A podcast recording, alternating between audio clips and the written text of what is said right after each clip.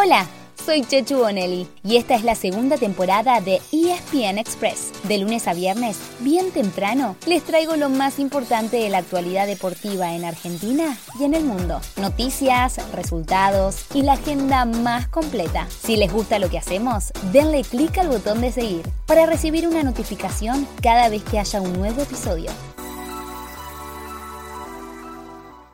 Se terminó la espera y la Copa Libertadores está de regreso. Comenzaron los octavos de final y de los seis argentinos en carrera, anoche solamente jugó Boca Juniors. El Geneise visitó al Corinthians, con quien ya se había cruzado en la fase de grupos, con derrota y empate. Y se trajo otro empate de Brasil, un buen resultado para cerrar la serie la semana que viene, en la bombonera.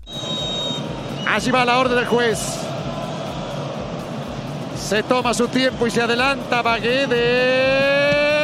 Atajó Rossi, señoras y señores. Mariano, en los 90 minutos le patearon 11 penales a Rossi. Con este atajó 6. Y el señor Tobar marca el final del partido. Cero para Corinthians, cero para Boca. Volverán a verse en Buenos Aires. Hoy habrá otros cuatro argentinos en acción, pero con cruces entre sí. En Córdoba, dos grandes del interior se cruzan a partir de las 7 y cuarto, Talleres y Colón de Santa Fe. A las 21.30 en Liniers será el turno de Vélez Arfiel frente a River. En el Fortín lo cuidarían al uruguayo Diego Godín, que viene de una lesión y a lo sumo iría al banco. Mientras que en el Millonario, Marcelo Gallardo repetiría el 11 titular con el que viene de conseguir dos victorias en el torneo local. Y empieza la despedida de Julián Álvarez, quien después de esta serie se irá al Manchester City. Para mañana jueves queda Estudiantes que arranca como visitante del Fortaleza en Brasil. Anoche también empezaron los octavos de la Copa Sudamericana, pero Unión no la pasó nada bien en Montevideo. El Tatengue perdió 2 a 0 con Nacional y tendrá que buscar la remontada el martes que viene en Santa Fe. El otro argentino que sigue en competencia es Lanús, que visita mañana jueves a Independiente del Valle en Ecuador. Antes, esta misma noche a las 21.30, hay un duelo por 16 avos de final de la Copa Argentina. En Rafaela chocan Gimnasia y Esgrima de la Plata y Flandria.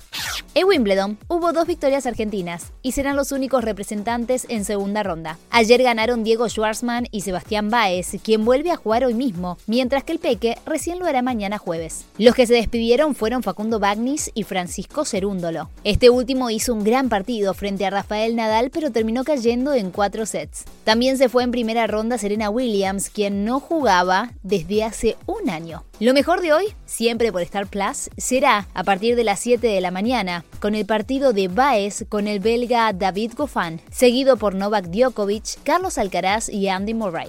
Hoy nos vamos con noticias de dos selecciones que juegan el fin de semana. Uno, los Pumas. Ya están trabajando en Jujuy, rumbo al primer test de la ventana de julio, este sábado, frente a Escocia. Será el debut del nuevo cuerpo técnico encabezado por el australiano Michael Cheika y la primera presentación en nuestro país después de la pandemia. El otro, las Leonas, que se preparan en España para debutar este sábado en el Mundial frente al seleccionado local. Ambos partidos, como seguramente ya lo saben, estarán disponibles por Star Plus. Así llegamos al final de nuestro episodio de hoy. Soy Chechu Bonelli y de lunes a viernes, al comenzar el día, les cuento lo que pasó y lo que se viene en el mundo del deporte. Los espero en el próximo episodio con mucho más ESPN Express.